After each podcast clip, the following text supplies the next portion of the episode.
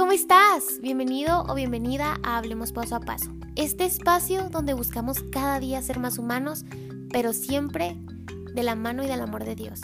Este podcast donde buscamos el crecimiento interno, pero siempre buscando, conociendo y amando a Dios en el proceso. Así que te invito a que te quedes conmigo y que juntos hablemos paso a paso de aquello que nos ayuda a reflexionar y a cuestionarnos, de aquello que nos invita a aprender algo nuevo y que sobre todo nos invita a crecer desde el amor. Te quedas con tu host, Regina Domingo. Hola amigos, bienvenidos a un nuevo episodio del podcast, bienvenidos al primer episodio de esta nueva sección del podcast, jueves de testimonio. Estoy muy emocionada, estoy bien emocionada porque es algo que esperaba mucho y, como que no sé, como que me emociona mucho el, hacer cosas nuevas y, el compartirlo con ustedes más porque siento que el hacer todo esto tiene un objetivo muy bello. Les voy a contar un secreto y es que este lo estoy grabando después de haber grabado con Eni, pero no quería como que dejarlos así sin explicarles el por qué, dónde nace, cuál es el objetivo. Pero bueno, nace, yo creo que la respuesta correcta es como que Dios lo inspira todo y todo lo que yo hago aquí es, sé que es inspirado por Dios porque me da paz y porque las ideas llegan así. Y aparte siempre me, siempre le he dicho a Dios que, soy una herramienta, ¿no? Para, para que Él lleve y diga lo que tenga que decir. Entonces, siempre trato de ser muy prudente y todo ese rollo y, y pues bueno, trato de saber discernir bien qué hacer y qué no hacer. Entonces, pues bueno, eso nace primeramente de eso, del amor de Dios, nace la inspiración de Dios de querer hacer algo nuevo y de compartirlo con ustedes. El objetivo yo creo de todo esto viene de un como que de un gusto muy personal y es que me gusta mucho escuchar estas historias. Yo les llamo historias de amor. Los testimonios para mí son historias de amor. Porque a pesar de que son tan únicos, porque cada, cada relación y, y cada testimonio, bueno, cada relación que cada persona tiene con Dios tú con Dios, yo con Dios, es única, es auténtica, es diferente, es, o sea, iba a decir otra palabra con D, pero no me acuerdo cómo era. Es, pero sí, es auténtica, es, es única. Y, pero hay algo que como que siento que tienen todas en común.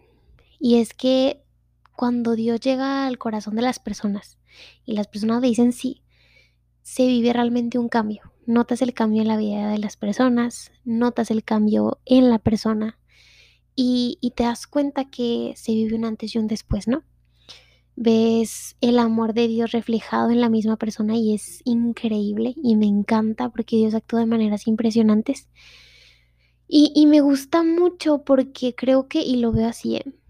creo que el darle el sí a Dios es iniciar, es el primer día del resto de tu vida. Porque en el momento que le das el sí y que le entregas tu corazón, te das, vives una conversión. Todos vivimos una conversión cuando dejamos a Dios entrar en el corazón. Cuando vivimos ese encuentro, se vive una conversión sí o sí.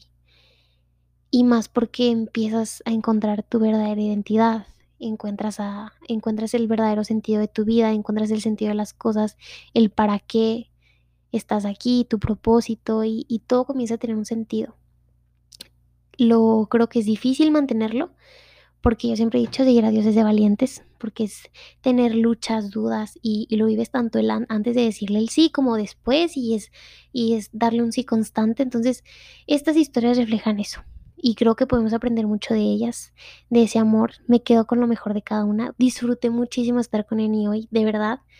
Lo disfruté mucho. Es una persona que que miren, se le nota a Dios a leguas y cuando tenemos a Dios en nuestro corazón el trabajo se hace solo y se ve. Entonces es muy bonito, es muy bonito escuchar estas historias. Siento que también son una inspiración. A veces no pasamos exactamente por lo mismo, pero podemos empatizar mucho en esa cuestión de, Regina, tengo dudas, tengo miedo. Em, y como que el escuchar a alguien más decir, yo también lo tuve, pero valió totalmente la pena arriesgarme. Mm, siento que nos impulsa a dar más ese sí. Entonces, te, invito a que te quedes con lo mejor del testimonio de hoy, que lo disfrutes, que lo goces, que te rías, que, que lo disfrutes más que nada. Así que, pues los dejo con la Regina del futuro y del pasado que diga. Entonces, disfrútenlo mucho. Recuerden que los quiero mucho y pues nada. Muy bien, amigos. Pues el día de hoy estamos con Eni Ramírez, que nos va a contar un testimonio, su testimonio, Eh, pero antes me gustaría que ella se presentara, nos contara un poquito de lo que ella hace, lo que comparte, cuáles son sus redes, eh, nos platica cómo se siente. Cuéntanos, Eni. Hola Regina, pues primero gracias por, por invitarme a este espacio a compartir con tus amigos que, que, a la larga pues son amigos en común porque tenemos un amigo en común que es Cristo. Eh, muy, muy feliz y yo creo que muy orgullosa, podría decirlo de algún modo, como me siento muy agradecida sobre todo con Dios por, por permitirme llegar siempre a, a, esos corazones que yo ni siquiera me imagino, sino que es Él siempre que está abriendo las puertas para que hablemos de lo que nosotros hacemos en, redes sociales. Eh, aceptar tu invitación es para mí de verdad una forma de, de Cristo decirme, bueno, estamos haciendo las cosas bien porque estamos, estamos llegando justamente a esos corazones que, que, bueno, que se disponen a recibirlo.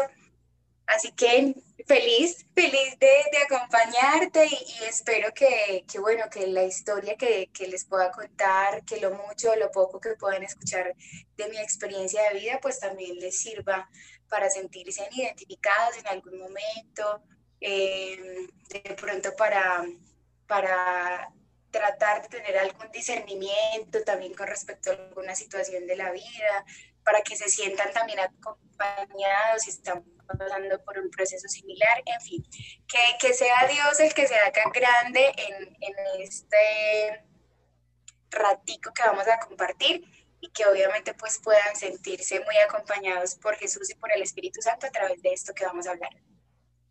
Así es, que así sea y sobre todo que, que la gloria siempre es para Él, ¿no? Porque al final es, es Él quien transforma y todo lo hace nuevo. Entonces, bueno, yo creo que para comenzar, la primera pregunta es, y para empezar con tu testimonio y que tú, te desenvuelvas, tú cuéntanos como a ti te guste, pero ¿cómo era la vida de Eni antes de que llegara Cristo ahí a ese corazón?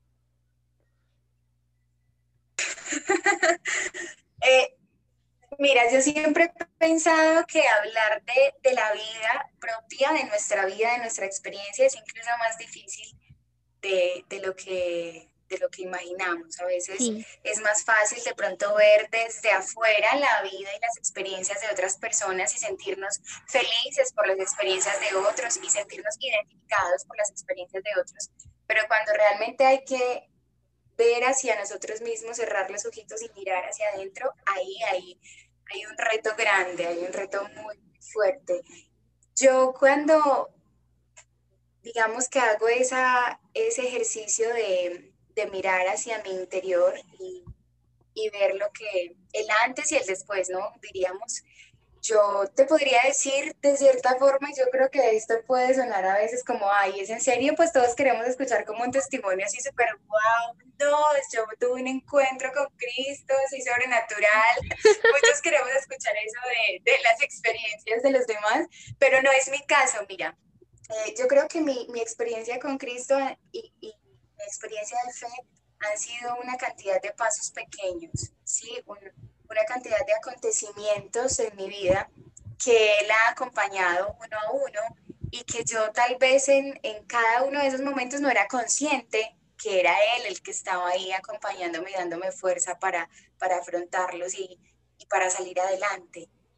Puedo decirte que mi vida antes de él era, yo lo diría así, una vida sin sentido, porque estaba, digamos, enfocada en en otros aspectos de la vida.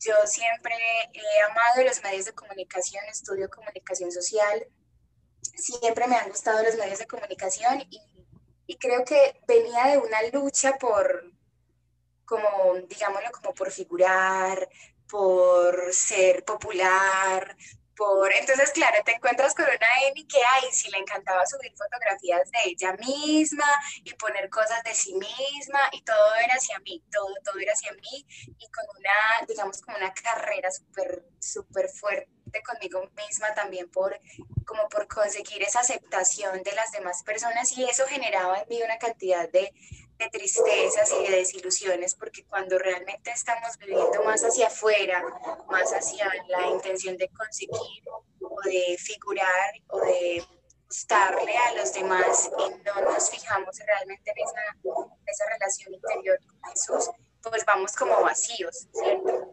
Sí, totalmente. Por, por eso digo que era una vida digamos, más vacía, más vacía.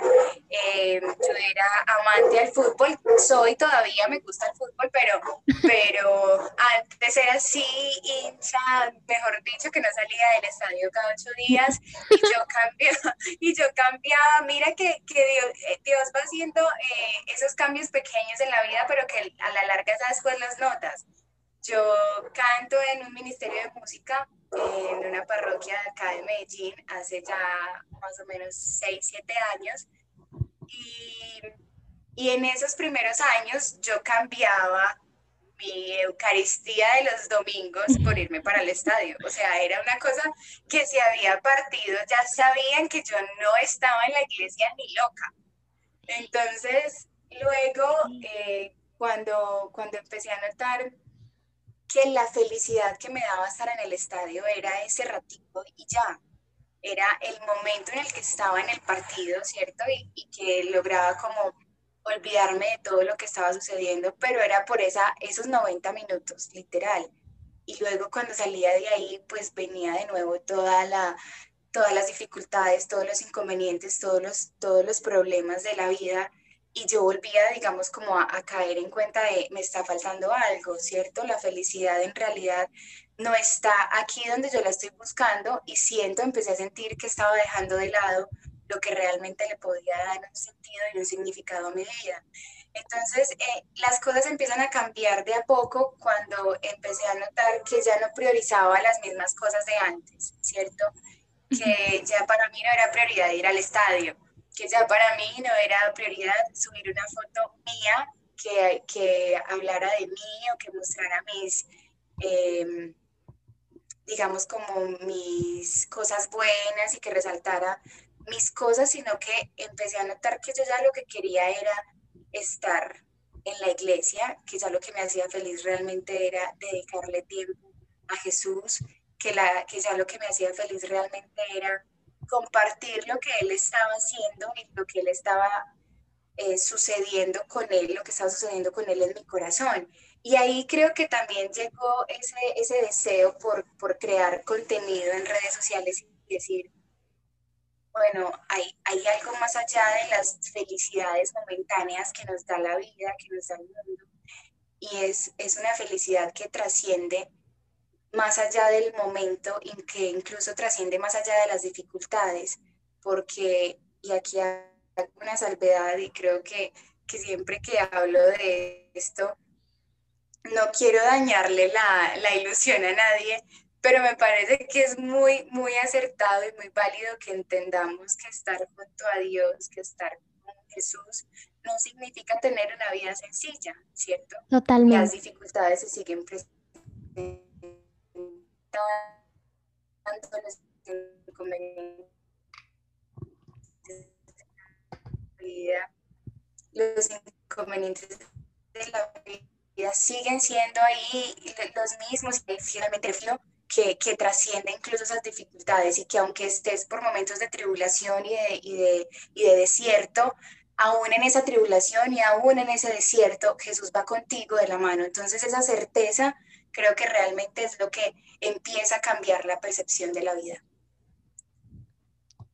Totalmente. Me, gusta mucho lo que compartes, creo que grandes puntos, la parte en la que, y creo que es algo que comparten todos los testimonios, porque al final de cuentas eh, consiste en esto, ¿no? Fuimos creados eh, con, con este espacio, con este vacío, con esta necesidad de Dios que nadie más va a poder llenar. Entonces empezamos a buscar en, lo mundano, en diferentes cosas, diferentes situaciones, pero al final de cuentas vamos en busca y en busca y en busca y nada va a poder llenarlo porque ese espacio fue creado únicamente para ese amor. Y comparto totalmente el pensamiento de decir, es que no es fácil seguir a Cristo, no es fácil ir contra corriente, Es totalmente, y es complicado porque es una lucha interna constante contra tu voluntad, contra, contra lo que a veces creemos que queremos, pero en realidad no queremos porque queremos a Dios, porque Dios siempre nos va a poner en ese espacio donde vamos a ser felices. Porque a mí esto me parece impresionante y es que Dios, o sea, no, es como impresionante decir, hay alguien que lo único que busca es que seas feliz. O sea, en, en este mundo es como algo impresionante, ¿no? Porque a veces habita el egoísmo. Increíble. Sí, es, es impresionante y dices, es que cómo no puede estar abierto y sigue siendo complicado que incluso sabiendo esto, como que sigues luchando contra todo, ¿no? Porque se presenta la tentación y, y lo que, pues bueno, e, el pecado y, y, lo mundano, ¿no? Que a veces puede llenarnos, satisfacernos, pero al final de cuentas es temporal y, y Dios es eterno, ¿no? Y para eso nos quiere, para, para ser eternos con Él. Entonces, es, pues bueno, Eni, ¿cómo, ¿cómo es que te empiezas a dar cuenta, ¿no? ¿Cómo es que llega, por ejemplo, el, cristianismo a tu vida? ¿Cómo empiezas a decir, ok, me gusta estar aquí? ¿Cómo es que Jesús te va conquistando? ¿Cómo empieza esta etapa de enamoramiento? ¿Cómo es este Bueno, mira, mira, yo esta parte creo que la iniciaría con, con lo que me mueve a mí para hacer lo que hago, lo poco que hago además, lo poco que hago, porque sé que podría hacer mucho más.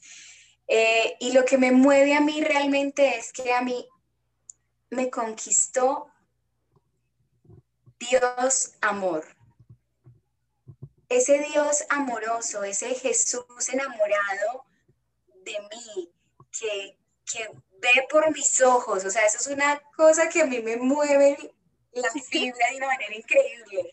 Eh, como tú lo decías, ese Jesús que anhela mi felicidad, que busca mi felicidad, que me ama por sobre todas las cosas, fue lo que realmente a mí me llevó a decir, sí quiero, sí quiero estar contigo.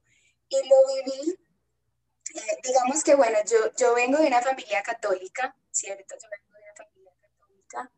Eh, a lo largo de mi vida he, crecido con, con digamos, con, con, esta experiencia de fe, pero también tuve mi etapa, y creo que de eso más o menos les hablaba ahorita, mi etapa de, ay, qué pereza, o sea, no, no quiero ir a la iglesia un domingo, pues es en serio, abuelos, ustedes se pueden parar en el pelo, pero no quiero ir a la iglesia. Y, y, venía como de toda esa experiencia, luego, eh, digamos que dejé de vivir en un sitio, me vine a vivir a Medellín.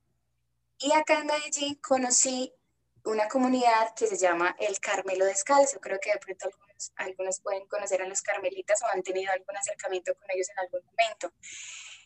A mí esa comunidad, Regina, realmente me cambió, me cambió la perspectiva que yo tenía de Dios. Me mostró un Dios amoroso, me mostró un Dios que no me juzgaba, me mostró un Dios que, que estaba con los brazos abiertos para recibirme, aunque yo decidiera irme cuantas veces quisiera, ¿cierto?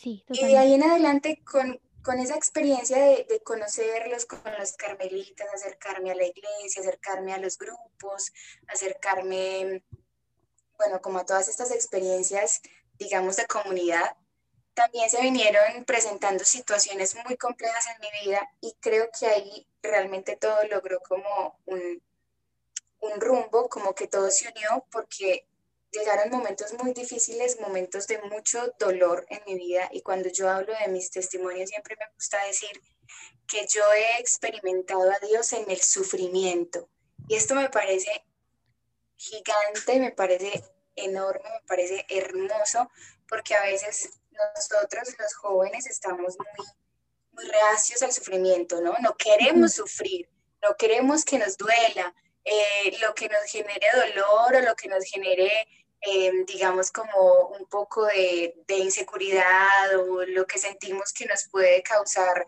daño en algún, en algún caso, pues lo apartamos, ¿cierto? Y a mí me parece muy bello cuando Dios se hace grande en esas situaciones de dolor y sufrimiento. Incluso a mí me parece, pues desde mi experiencia obviamente personal, que cuando experimentamos a Dios desde el sufrimiento, el sufrimiento cambia, el, sufrimiento toma otro rumbo, porque no es decir, vamos a sufrir por sufrir, ¿no? Y tampoco es decir como que, ay, no, dedíquense a sufrir toda la vida, no, no, no, yo no, pero sí es como entender que ahí en esos momentos de dolor y sufrimiento que son naturales en nuestra vida, o sea, que no los podemos cambiar, que no los vamos a poder apartar por más que lo intentemos y que nuestra lucha por apartar el sufrimiento es cuando realmente nos refugiamos en felicidades mundanas que van de paso, ¿cierto?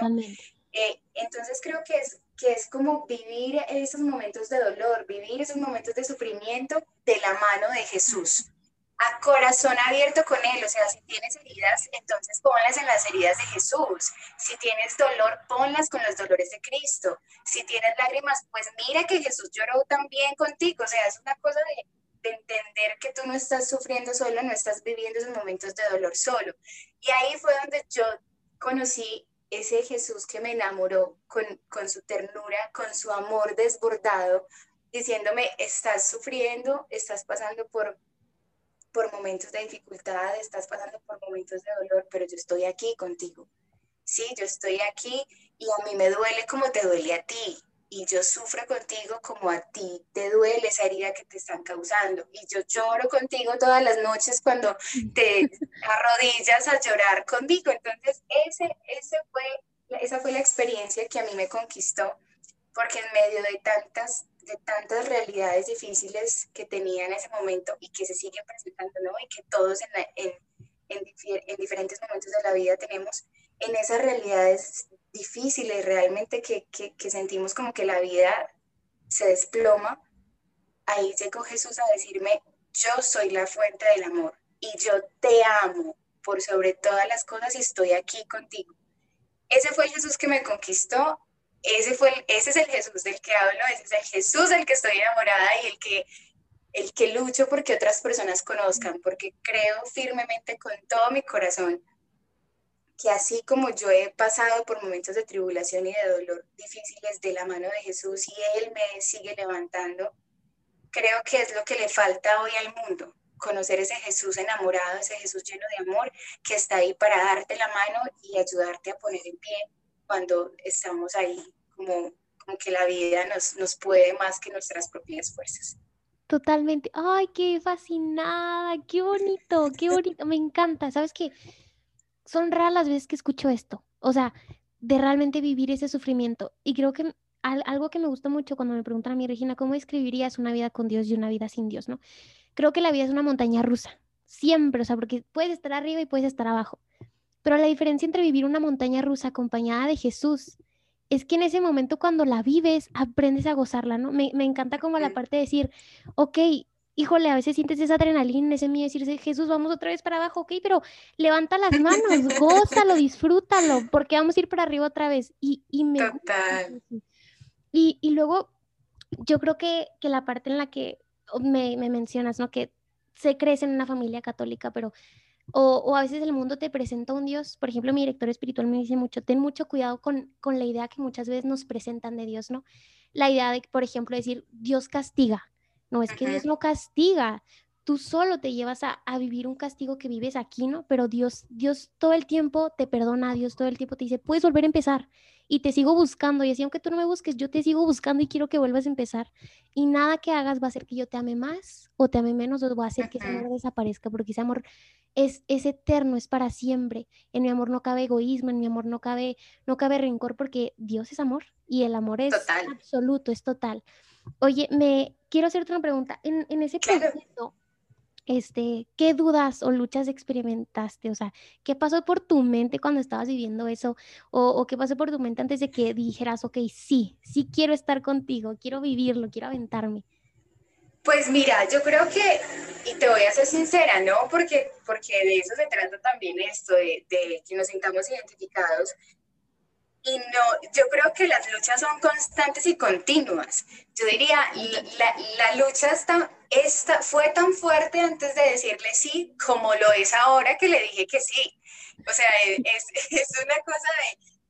Hablaba con, con un amigo en Cristo que quiero muchísimo eh, hace días justamente hablando de este tema y me decía, Eni, es que, muy madre, las, en el día estamos estamos siempre atacados por una cantidad de situaciones difíciles y cuando llegamos a la noche y nos encontramos en ese momento de oración, tenemos que decir, o sea, tenemos que volver a decir sí, es que tenemos en la noche que volver a decirle sí cuando nos, nos sentamos y nos reunimos con él y tenemos ese ratico de oración, es volver a mirarlo a los ojos y decirle, listo, dale, está bien.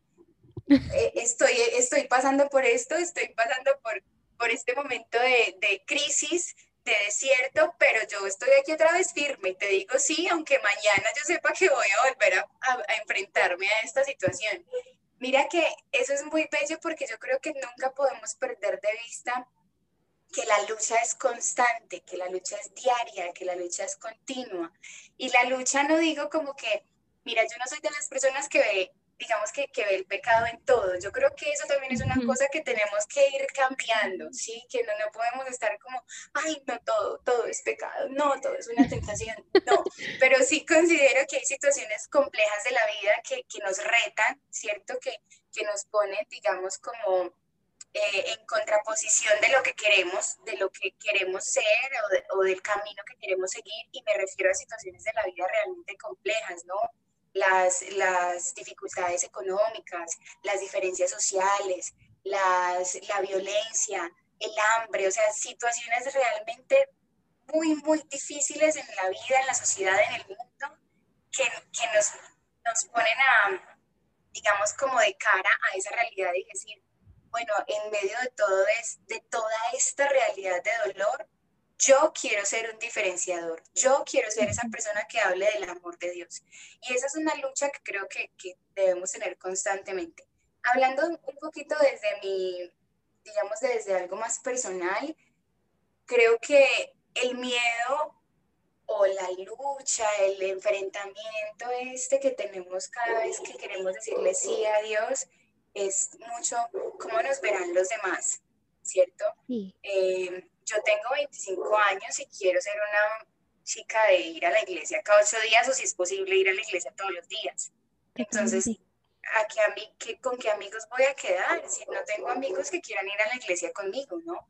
Eh, yo prefiero estar un domingo en la iglesia que estar en otro lado, que irme de fiesta o que irme, no sé, a hacer otras cosas. Entonces, cuando empiezas a digamos, a priorizar, a priorizar esas, esas experiencias, empiezas a quedarte solo y eso es duro, eso es muy, muy duro. Yo creo que muchas personas lo, lo hemos vivido y vivir ese señalamiento de, ay, pero es que vos todo el tiempo estás hablando de Dios, qué pereza. Y te lo digo porque a mí me pasó muchísimo cuando recién ingresé a la universidad. Yo estaba obviamente en, ese, en esa etapa muy de enamoramiento aún la estoy, pero en ese momento estaba mucho más fuerte, entonces claro, yo aún más hablaba de Dios en ese tiempo, hoy todavía lo hago, pero en ese momento como cuando estás muy, muy enamorado que no puedes dejar de hablar, entonces me choqué con una realidad y es una sociedad, digamos, joven que tiene otras realidades de vida, ¿no? Que tiene otras experiencias de vida. Entonces tenía a mis compañeros de universidad diciéndome, Eni, sos tan aburridora, en serio, sos tan cansona, sos tan harta, pues como que qué pereza tú todo el tiempo hablando de Dios. Incluso llegó un momento en el que alguien me dijo, y eso nunca lo voy a olvidar porque creo que, que ha marcado también una experiencia en mí, me dijo, es que tú eres inaportante, porque todo el tiempo hablaba de Dios. Yo decía, wow, o sea, en qué, en qué sociedad, en qué realidad nos movemos cuando hablar de Dios ahora le resulta ser inaportante a una cantidad de personas. Em, eso es duro, es muy duro, Regina, la verdad, eh, tener como esas experiencias, personas con las que estás compartiendo todo el tiempo y sabes que piensan eso de ti, hace como que, que tú realmente tengas que ser fuerte en Cristo y que sea Él el que te dé las fuerzas para, para volver a ese lugar, a ese sitio en el que ni él ni tú eres, son bienvenidos, pero tú estás ahí igual dando la cara y, luchando por, por tus convicciones, por tus principios. Eh, esa yo diría que fue como la, en un principio, la, la experiencia más difícil de, de, aceptación también conmigo misma, de entender que, que hay un momento, Regina, en el que va a sonar raro, pero hay un momento en el que tenemos que ser un poco egoístas, ¿no? Y entender que, que, tenemos una experiencia por la cual estamos apostando, por la cual estamos apostando, una experiencia de vida que queremos llevar adelante y que en el camino vamos a encontrar una cantidad de, de, comentarios, de persecución, de señalamientos, pero que a la larga tenemos que empezar a hacer un filtro también, ¿no? Que dejamos ingresar a nuestro corazón y, y que no, y que, y que, realmente pues hacemos un poco a un lado sin dejar a los hermanos de lado, porque créeme que yo soy yo creo que yo soy todo amor, en realidad. Yo, yo mi mamá me dice, tú no tienes sangre en los ojos, porque las que una vez me dijeron eres importante, hoy son Amy, te queremos un montón, Amy nos has enseñado un montón. Pero eso es lo hermoso, ¿no? Eso es lo hermoso, que siempre, que siempre reciban de ti ese amor que Dios ha puesto en tu corazón y que Él te está entregando a ti de forma gratuita para que tú también se lo des a los demás. Esa sería como una experiencia. Otra experiencia perdóname, otra experiencia, creo que y con esta cerraría el tema de como de esos retos difíciles, ¿no? A la hora de decir sí, es que creo que todos en algún momento, después de haber dicho sí, dudamos. Aún ya, ya eh, con unas experiencias y llegan momentos de duda, momentos de desierto, o sea, momentos en los que realmente te sientes sin Dios. Y eso sí que son difíciles. O sea, esos, esos momentos en los que te sientes sin él son una cosa, o sea, como lo dice San Juan de la Cruz, la noche oscura. O sea, te estás sintiendo, pero, y me, me pasó, me pasó, tuve un momento el año pasado incluso, eh, no, en el 2019, en el 2019 tuve una, un lapso de tiempo, unos meses, en los que literalmente te lo digo, yo me sentía peleada con Dios. O sea, me sentía enojada con él, peleada con él. No, no tenía la fortaleza de ir a Eucaristía, no tenía la fortaleza de orar, no, no, tenía la fortaleza de hablar con él. O sea, pasé unos meses en los que estuve sin él. yo me sentí sin él, él siempre estuvo conmigo, pero yo me sentí sin él y me sentí como incapaz de reconciliarme con él. Mira qué, qué difícil, aún después de haber dicho sí, pero esos momentos llegan y creo que la, la experiencia ahí fuerte es entender que aun cuando tú te sientes sin él, él está ahí. Que aun cuando tú decides decirle, ven, no, es que no quiero contigo, él dice, no, yo sí quiero contigo, ven, que es que yo quiero estar contigo. Entonces eso es muy bello porque, porque él siempre está ahí como que haciéndote ojitos, como que, ven, como que reconciliémonos no estés enojado. Mira que es como todo lo contrario, ¿no? Lo que hemos creído, que, ay, no, es que está ahí con un cuaderno anotándote los pros y los contra, no. Al contrario, Él es un Dios tan amoroso, tan tierno y su, amor es tan infinito que Él está ahí antes como que mendigándote lo poco de amor que tú le puedes dar. Totalmente. Y luego cuando ya puedes decir y reconciliarte de nuevo con Él, o bueno, me pasó a mí, ahí realmente es cuando tú dices, sí, sí, definitivamente Dios siempre está y nunca, nunca va a señalarte y nunca va a decirte, no, es que tú te fuiste, entonces quédate lejos, no, al contrario, siempre está como ese Padre amoroso con los brazos abiertos esperando a, verte llegar, a verte venir incluso de lejos y cuando ya te viene, te ve venir de lejos, Él sale a tu encuentro porque Él no es capaz de quedarse esperando a que tú llegues, sino que Él tiene que salir por ti. Entonces eso es hermoso. Me encanta porque justo así es Dios, ¿no? Y a veces nos pintan, te digo, una idea que, que no es, o nos pintan una idea, y Dios, Dios no es una idea. Dios es Dios. ¿Cómo decirte quién es Dios? Pues Dios es Dios, ¿no? Y, y me encanta porque es cierto, y también lo experimenté. Yo creo que la etapa de la cuarentena fue difícil porque es como que siendo que todos, ¿no? Era al vivir una pandemia, te enfrentas a una realidad, ¿no? Te, es como que te quitas muchas benditas y decir, híjole, bueno, en mi caso no vivíamos en una rutina y, y dónde está Dios en todo esto y es difícil. Y, y yo creo que mira, hasta en momentos, eh, vaya, no quiero decir superficiales porque no lo son, pero en la oración, cuando a veces incluso dices, es que Señor, no te siento, o sea, no te siento, pero ¿sabes qué? O sea, te aferras a, a, decir, yo sé que estás aquí y no te siento, de verdad, no, no me nace, no, estoy como seca, por así decirlo, pero, pero sé, pero sé y confío en que estás aquí y quiero volver a empezar, ¿no? O, o, me encanta el ejemplo de la parte de, de, los amigos, lo que viviste, porque es, es, es real, o sea, es real.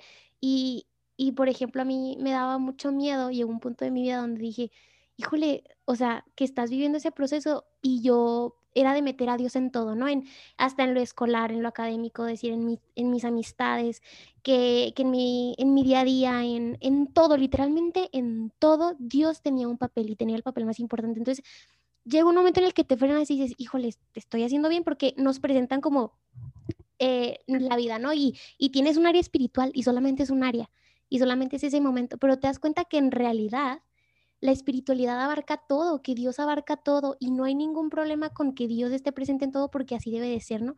Porque Dios es dueño de todo, es dueño de tu vida y, y lo empiezas a entender y, y, te encanta y te fascina y te das cuenta que a veces puedes experimentar esta soledad, pero Él siempre está ahí, ¿no? Otro ejemplo muy mundano de esas veces, me, me acuerdo, yo por ejemplo, hubo una vez que me sentía sola, así esas veces que quieres hablarle a un amigo, decir, pero es que, o sea, ¿a quién le hablo? ¿A quién le hablo? Y tenía unas ganas de platicar Aparte que hablaste por los codos. Y Bienvenida al club. uh, y me acuerdo que, que dije, ¿qué estoy haciendo? Tengo a Jesús aquí conmigo. Me acuerdo que me empezamos y empecé a platicar con él. Dije, ¿sabes qué? Mira, me siento así y así. Y le empecé a platicar de, de, lo que quería platicar con mis amigos. Y me di cuenta que creo que el amigo más importante, el amigo más fiel, el amigo más leal, el que más atención te pone, el que más se emociona, ¿no? Con tus cosas, es, es el mismo, ¿no?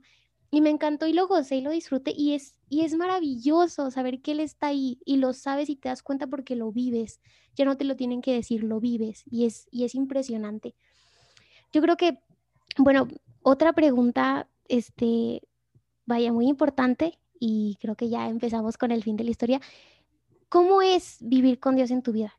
¿Qué, ¿Cuál es el resultado? ¿Cómo es, cómo es ese después, no? O sea, eh, porque cómo, cómo te sientes motivada de manera diferente, qué cambios viste en tu vida, este, en todos los sentidos, en, en ti personalmente, en tu alrededor, tu forma de ver las cosas, ¿cómo cambiaron? Mira, Regina, yo creo que lo que te decía ahorita, ¿no? Eh, creo que es entender, es entender que, que a pesar de tener a Dios en nuestra vida, las situaciones difíciles siempre están no es como que, ay, decides decirle sí a Dios y no, ya, todo, por arte de magia, no, maravilloso, el, el, mundo color de rosa, no, no, no, no, no, eso no es cierto, creo que esa es una, esa es una visión, digamos, muy poética de lo que, querríamos todos que sucediera, pero no, no sucede de esa forma. ¿Qué sí sucede?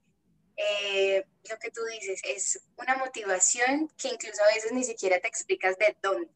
O sea, es como que ¿De dónde me sale, la, de dónde me sale, de dónde me nace la energía para levantarme todos los días cuando tengo este sufrimiento, este dolor, esta preocupación, esta angustia? ¿Cómo, cómo me paro de la cama con ánimo de seguir adelante? ¿Cómo, ¿Cómo me pongo en pie a pesar de las situaciones difíciles? Ahí es donde creo que, que realmente empezamos a notar la obra de Dios en nuestra vida porque tenemos nuevas fuerzas, ¿no? Y, y, esas fuerzas como que a veces inagotables, como que aunque te sientas mal, sigues teniendo fuerzas para dar, para dar, siempre para dar más. Eh, esa es una de las cosas que te podría decir. Otra cosa, obviamente, es que creo que, que la experiencia personal cambia, ¿no? Ya, aunque por momentos te sientas solo y eso pasa, eso pasa y seguirá pasando, también llega un momento como de lucidez en el que dices, listo, yo podré sentirme sola, pero no estoy sola. Entonces ya eso es como, como que tienes una certeza de vida, tienes una certeza de vida que, que te ayuda a cambiar el pensamiento y que te ayuda a cambiar el chip cuando esos momentos de tristeza y de dificultad llegan. Se va notando de a poco, se va notando de a poco, eh, creo que en las relaciones con los demás se nota la experiencia de Dios, eh, en las relaciones con la familia también se nota. Hay momentos de dificultad incluso con la misma familia y esto me parece muy, muy importante mencionarlo porque hay ocasiones en las que personas de la familia tristemente a veces son como obstáculos para las relaciones con Dios. Y les pasa a personas, les pasa a personas. Eh, y creo que y a todos nos puede pasar en algún momento. Tenemos familiares, lo digo por mi caso, tengo familiares que son como que, ay, oye, ya suelta, suelta ese rosario, caray. Pues, eh, qué pereza, todo el tiempo estás queriendo ir a misa y no sé qué, y, y, siempre están como esos comentarios, pero a la larga como que ahí de a poquito en el fondo del corazón de cada uno va calando, va calando, algo se va quedando, ¿no? Algo se va quedando. Y creo que nuestra tarea tiene que ir más allá de pretender cambiar el mundo, y creo que es lo que yo, yo pretendo, quiero, busco o desearía, más allá como de cambiar el mundo y que todo sea color de rosa, es sembrar, ¿sí? Sembrar, poner una semillita, mostrar una experiencia de Dios en, en, el corazón de las personas y que ya de ahí cada uno tenga su propia relación, ¿no? Y que Dios se haga grande en el corazón de cada uno, porque es entender también que la relación con Dios es personal, es propia, cada uno de nosotros tiene una experiencia diferente, tiene una forma diferente de relacionarse con él. Y eso es algo que también creo que todos tenemos que entender y es que no podemos pretender que todos eh, tengan la misma experiencia de fe que nosotros, ¿no? Cada, cada uno, a cada uno les llegan momentos diferentes de la vida, con situaciones diferentes de la vida, y cada uno se abre y se dispone diferente, ¿cierto? Entonces eso también creo que es una gracia, es una gracia que Dios nos da y es entender que, que, mira, tienes que, tienes que luchar por tu relación con Él, ¿no? No puedes hablar de Dios cuando tú no tienes una relación con Dios. Tú tienes que fortalecerte primero tú en tu relación con Él para luego ir hacia afuera, ¿no? Para luego ir a mostrar lo que tienes en el corazón que Él ha puesto en ti. Eh, hay algo muy bello que creo que, que es Dios por gracia, de verdad, Él, yo creo que no, no, no por mí, no soy yo, siempre lo he pensado, no soy yo, es Él el que pone esos pensamientos en, en, las personas que están alrededor mío. Lo que te decía ahorita con mis compañeros de la universidad antes, que no me podían ver, que estaban aburridos conmigo, ¿no? En clase, que porque yo todos mis trabajos y todo lo enfocaba, pues, y, yo buscaba la forma de, de, que todo hablara de Dios o de la iglesia o de alguna cosa, yo siempre buscaba, ¿no? Hablar de lo que yo estaba, de lo que amo, de lo que amo hacer, y bueno, entonces al principio cuando, ay, qué pereza quejarte era tú, ahora son personas que dicen, ¿en cuánto nos has enseñado? Y digo, no, no soy yo. yo. no les estoy enseñando nada, yo simplemente soy instrumento, yo simplemente dejo que Dios sobre en mí y lo que se refleja en mí, que es Él realmente el que se refleja en mí, pues es lo que llega a ustedes. Entonces son esas, esas mismas personas que antes tenían, digamos, una, una imagen tuya, ahora luego vienen y incluso te, te buscan, mira, necesito un consejo, mira tú qué me recomiendas en esto, o qué puedo hacer, o no sé qué. Entonces ahí cuando, cuando esas realidades van cambiando, uno dice, claro, es Dios.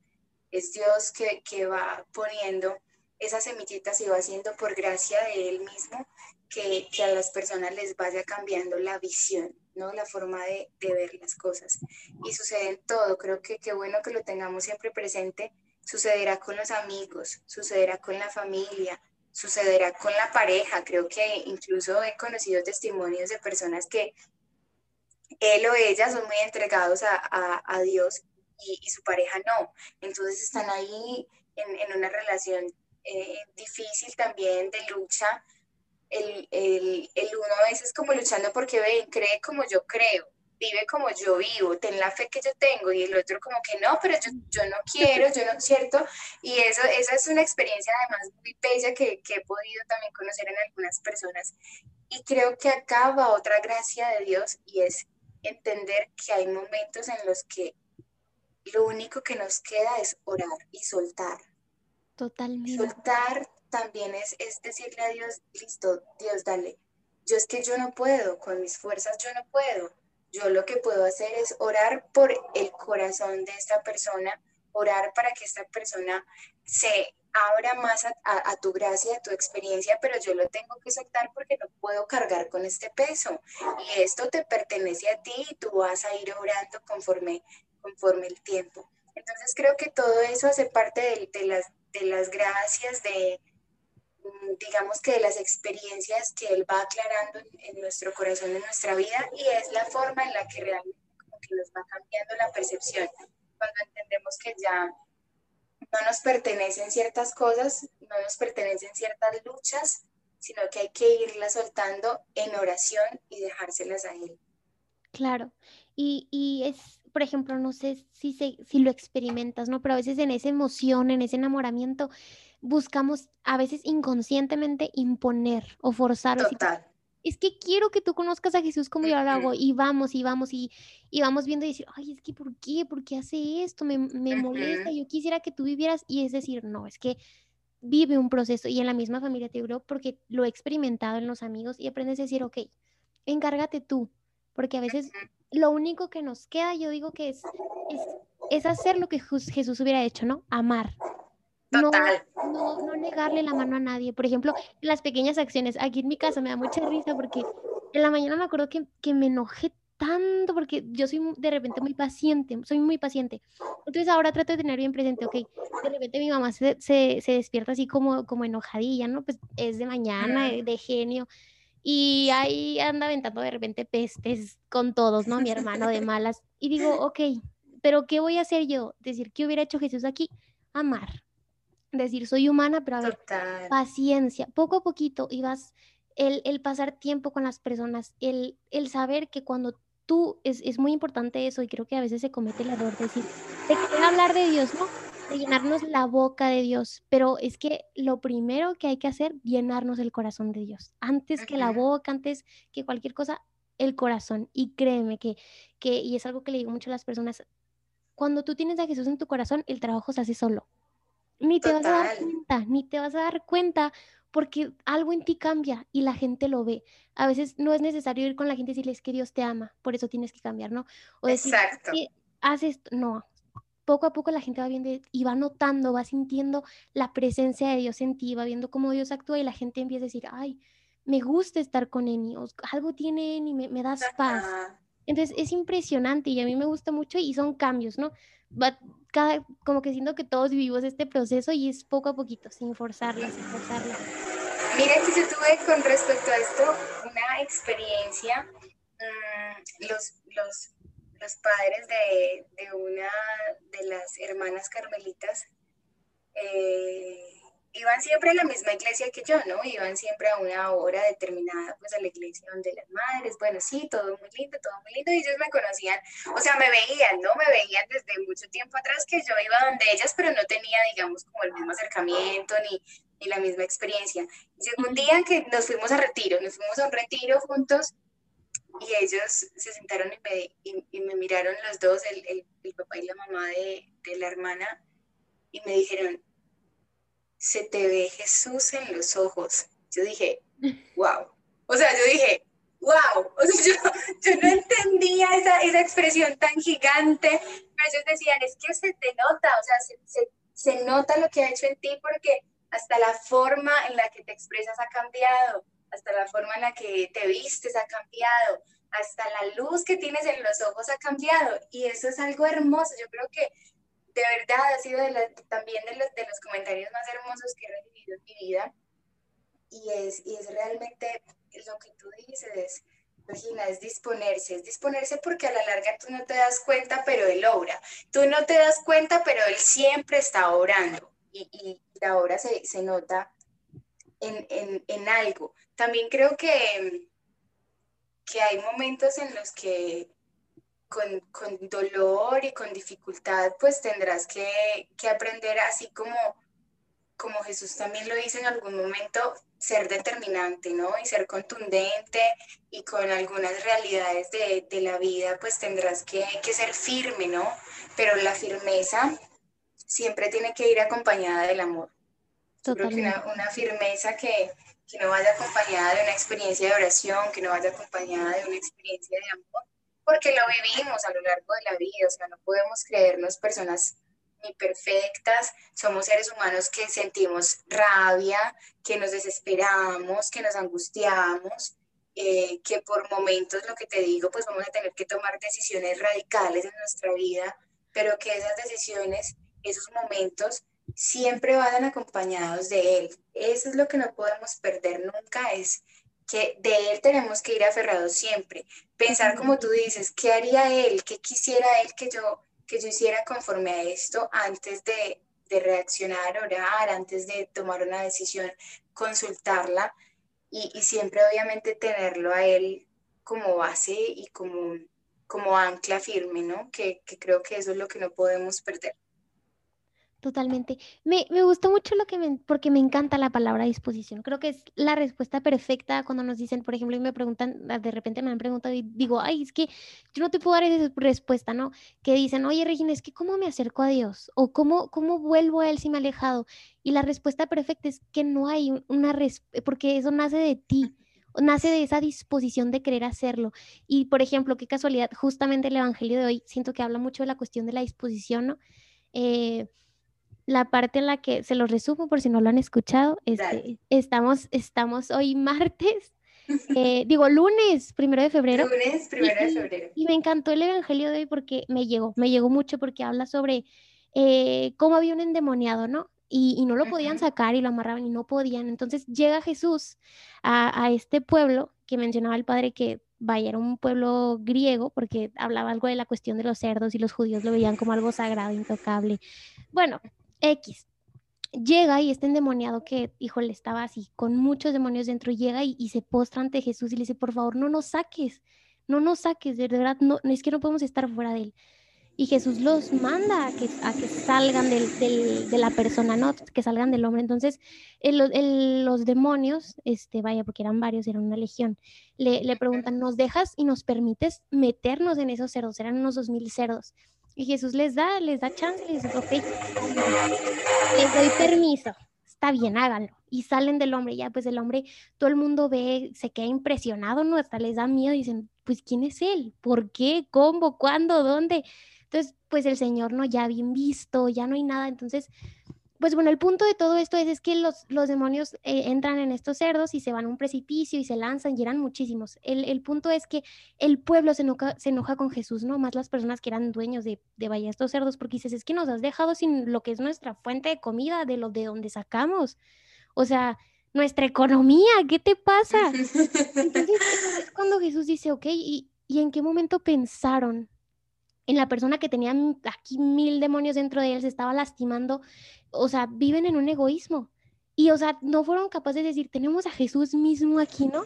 O sea, acabamos de ver el milagro que, que, sucedió y es que así vamos por la vida, con una falta de disposición, de decir, híjole, me cuesta, me cuesta mucho, porque, no sé, me cuesta el dinero, me cuesta mi vida social, pero nos cuesta elegir a Jesús. Y, y, es importante la parte de la disposición que menciono, porque es tener disposición de decir, híjole, Señor, me, me cala, me cala, me duele, hoy es difícil, pero sí, te lo entrego.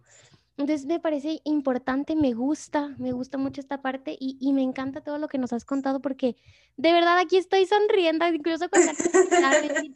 qué impresión. Y se nota cuando las personas tienen a Jesús en su corazón. Y es, y es bonito porque el tener a Jesús en nuestro corazón siempre nos lleva a querer llevarlo a los demás. Todo siempre. Y, siempre. y yo creo que cuando nos preguntan cuál es tu deseo más grande, que todo el mundo conozca a Dios. Uno se puede ir, otros se pueden enojar, pero es que de verdad, esas ganas de que todo el mundo viva lo que nosotros vivimos, y creo que es, el, es el punto de este testimonio, eh, que, que, el mundo escuche, que, que, que, vean, que digan, ok, Jesús realmente transforma corazones, cambia y, y tal vez incluso él, eh, ¿no? Hay gente que pudo haber, como te mencionaba en un principio, hay gente que pudo haber vivido cosas muy turbias. Creo que no podemos comparar porque cada quien sabe cómo lo siente y lo vive, no podemos minimizar.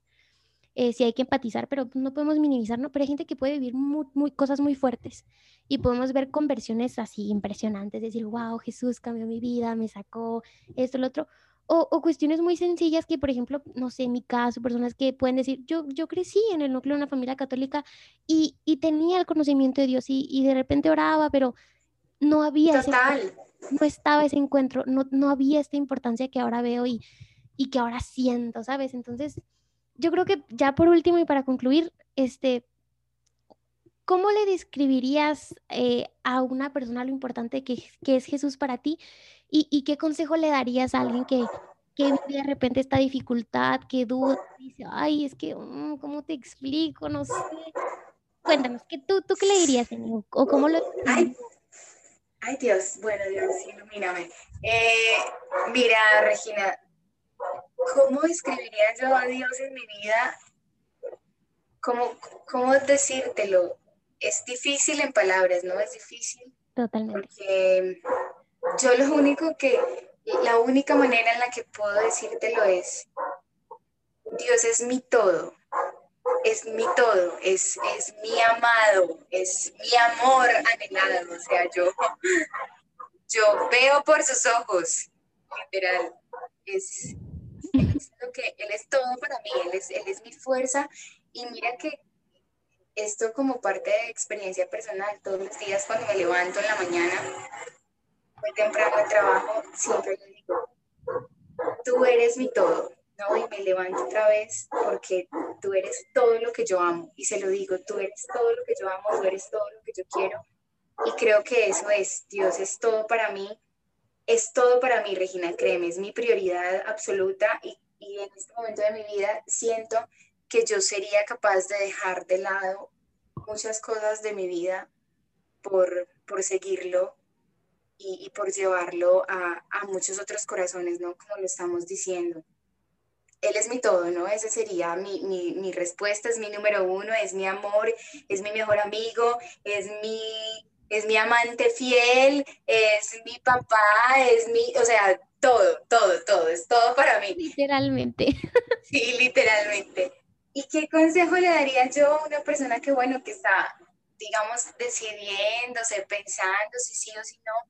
Yo creo que tú lo dijiste, lo dijiste totalmente lo, lo ilustraste además con el Evangelio de hoy. La palabra es disponerse, es disponerse. Yo siento que lo que nos falta a, todos, ¿no? Créeme, a, a, ti, a mí, que aún ya habiendo decidido decir sí, seguimos teniendo la necesidad de disponer nuestro corazón, siempre más, siempre, siempre más, porque a medida que disponemos nuestro corazón, en más, en, más capacidad, en, más medida, Él se hace más grande en nosotros, ¿no? Él, él, se hace más grande en nosotros cada vez que nosotros disponemos nuestro corazón.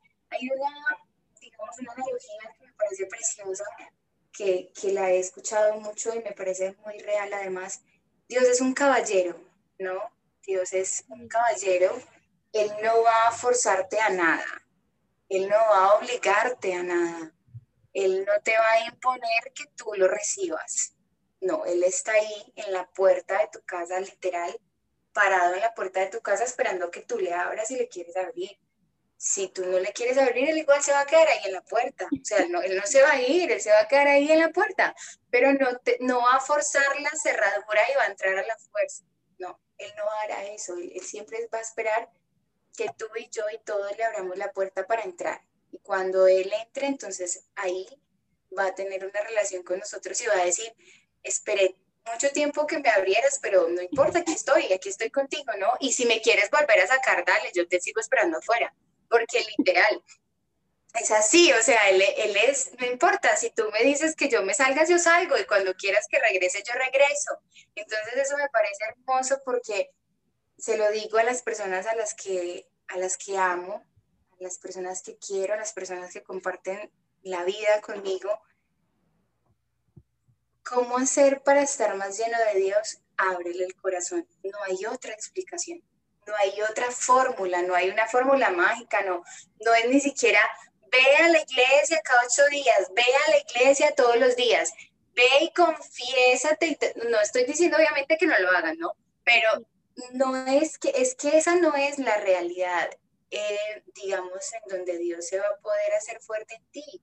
Él se va a hacer fuerte en ti cuando tú le abras su corazón, tu corazón, y cuando tú le abras las puertas de tu corazón, entonces ya va a entrar Él y va a ir cambiando realidades y te va a ir inspirando a hacer otras cosas. Pero en la primera acción, Regina, creo, de verdad, con todo mi corazón, y lo digo por experiencia porque yo lo hice, es decirle, listo, dale, tengo dudas, tengo, tengo dificultades, tengo miedos, pero yo te digo sí y aquí está mi corazón y haz, haz tú lo que quieras hacer.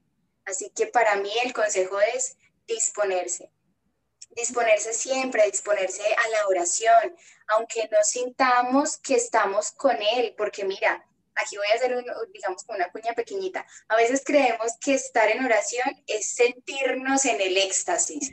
Creemos que cuando, o sea, que cuando realmente estamos haciendo oración y estamos con Dios es porque estamos ahí ya, mejor dicho, casi que levitando con la lágrima afuera y nos sentimos pues que se nos va a explotar el corazón. Y no, o sea, esa es una, esa es una experiencia, claro, esa es una realidad, claro, lógico, y es hermoso cuando lo podemos sentir.